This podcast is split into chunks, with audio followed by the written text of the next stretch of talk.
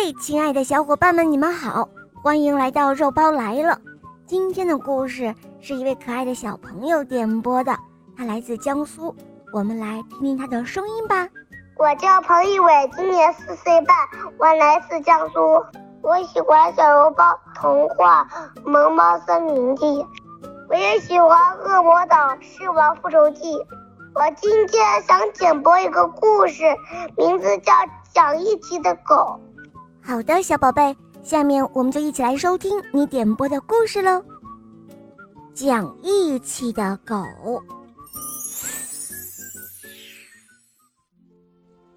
从前有一个商人到芜湖去做买卖，发了一笔大财。这一天，商人坐船，装载着货物，准备坐船回家。上船前。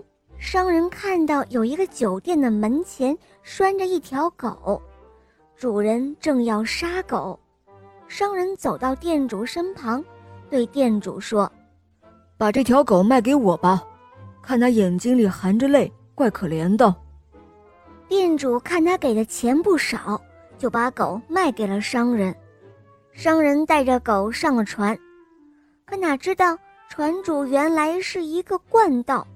他看到商人行囊鼓鼓的，心想一定是一个有钱人，于是他不由自主地起了歹心。船行至江中，船主就举起了船桨，趁着商人不备，将其打昏，推入了江中。那只狗一看到主人落了水，它哀嚎着也跳入水中，用嘴叼着主人的衣服。在波浪里一起一伏，不知漂流了几里远，终于它将主人拖至江边的浅滩处。狗游出了水面，跑到有人的地方，汪汪地叫着。人们觉得奇怪，就跟着狗走，看到了昏迷不醒的商人。这时候，大伙赶紧来帮忙，将商人抢救了过来。商人醒来之后，原原本本的说了事情的经过，大家都很同情，愿意帮助他。商人决定回去找那个船主，让大家帮忙用船把他送回了芜湖，等候到船归岸。那些人同意了，于是用船载着他来到了船只必经的一个码头。商人来到码头。便发现狗不知什么时候不见了，商人也顾不上找狗，就去江边寻找自己曾经坐过的那条船。商人到达码头已经三四天了，只见载货的船只密密麻麻，太多了，一眼望去，商船的桅杆简直就像一大片森林一样。要想在这么多的船只中找到那只船，真是好比大海捞针一样的难。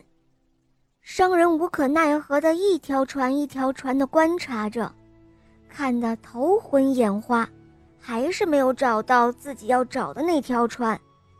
垂头丧气之余，只好自认倒霉，决定就此回家。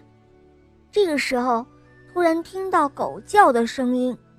那只狗跑了回来，望着主人大声的吼叫。商人呼叫它，它却往远处走。商人就尾随着狗走过去探个究竟。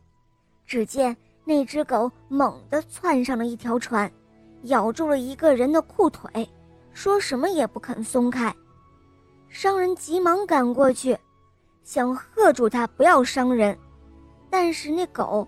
却是死不松口，猛抬头望去，竟然发现被咬的人正是那个谋害自己的船主。